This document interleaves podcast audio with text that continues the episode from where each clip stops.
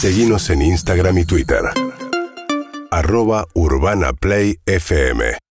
Pero bueno, lo que también se siente, lo sentimos cada uno de nosotros, es el tema de la inflación. Y ayer salió el dato, ¿no? La inflación llegó a 3,8% en diciembre y cerró todo el año con una suba del 50,9%. Para eso vamos a hablar con eh, David Cayón y también con Joaquín Waldman, economista e investigador del CEDES. Hola Joaquín, ¿cómo estás? Bienvenido.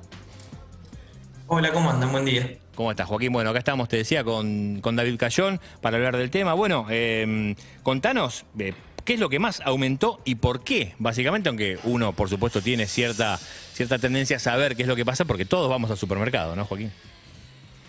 Sí, la verdad que fue una inflación muy alta la del último mes, la del último año, en líneas generales, y nos deja nuevamente entre los 10 países con más inflación del mundo, que es un ranking en el que ya estamos hace 16 años.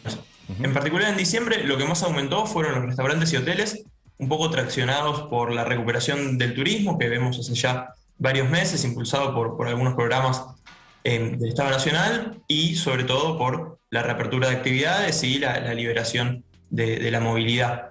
Eh, y si bien son actividades que, habían sido muy golpeadas en, en, los momentos más estrictos de cuarentena y que generan mucho empleo y actividad económica y está bueno que se recuperen, también implica eh, suba de precios.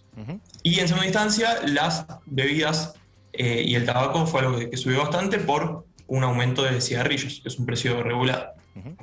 Mm.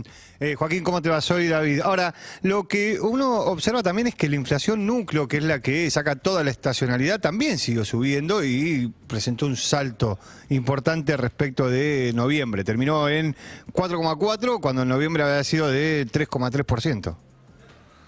Sí, de hecho, aunque no parezca, este último mes fue uno en que los precios estacionales, aquellos que, muestran un comportamiento eh, quizá más desligado de, la evolución general de la inflación y que tienen más que ver con cuestiones de algunos meses, eh, subieron poco, es decir, ayudaron a la inflación general. Fue un mes en que las verduras volvieron a caer y, algunos otros precios jugaron a favor del número, con lo cual podemos esperar que siga elevada para los próximos meses.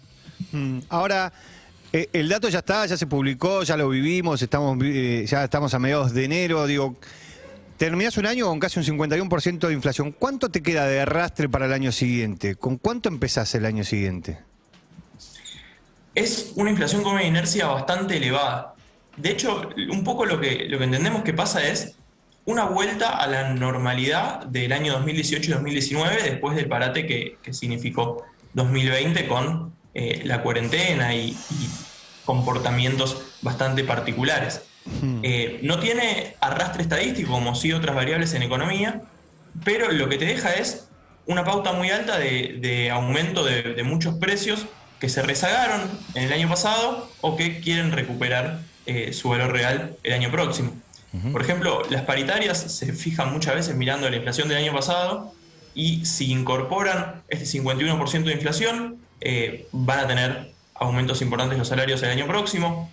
Lo mismo las prestaciones sociales, jubilaciones, también los alquileres están indexados a la inflación pasada. Hay un montón de, contratos que se reajustan mirando los precios eh, del último tiempo. Con lo cual, cuando hay aumentos tan elevados, se propagan hacia el futuro y esto hace que, sea difícil de bajar la inflación. Es un poco lo que, lo que vivimos a lo largo de los últimos años y probablemente se repita en, en este 2022.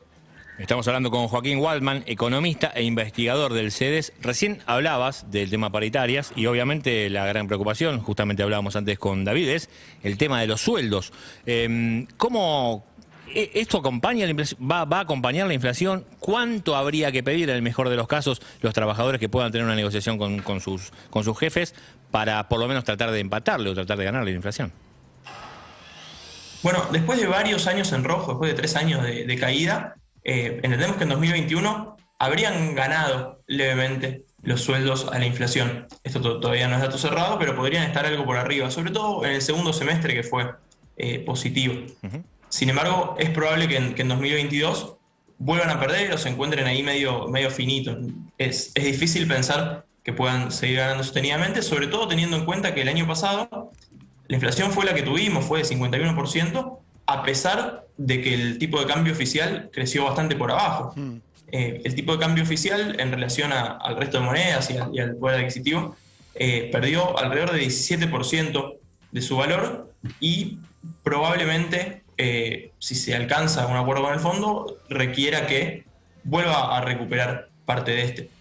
Mm. Lo mismo podemos pensar de las tarifas de servicios públicos, que aumentaron muy por debajo del resto de los precios y quizás den algún, algún salto, eh, con lo cual es, complicado pensar que en simultáneo puedan ganar eh, poder adquisitivo o subir más que los precios el tipo de cambio, las tarifas y los salarios. Mm, respecto de eso, eh, te quería preguntar, Joaquín, el tema de el gobierno utilizó como ancla el tipo de cambio y eh, los precios relativos, las tarifas, lo tenía pisado las dos cosas.